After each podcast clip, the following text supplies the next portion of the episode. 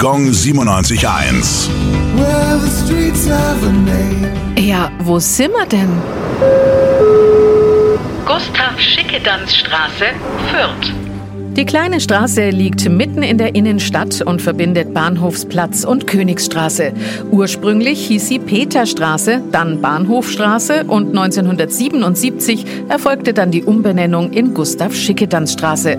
Der Fürther Fabrikant und Unternehmer wurde bekannt durch die Gründung des Versandhauses Quelle, das früher auch in dieser Straße beheimatet war. Schickedanz war Mitglied der NSDAP und wurde 1935 Stadtrat in Fürth. Bis heute ist seine Rolle im Dritten Reich und sein Verhalten bei der Arisierung jüdischen Eigentums in Fürth und Nürnberg höchst umstritten. Gustav und seine Frau Grete förderten oder initiierten später auch zahlreiche wohltätige Stiftungen. Gong 97.1. Well,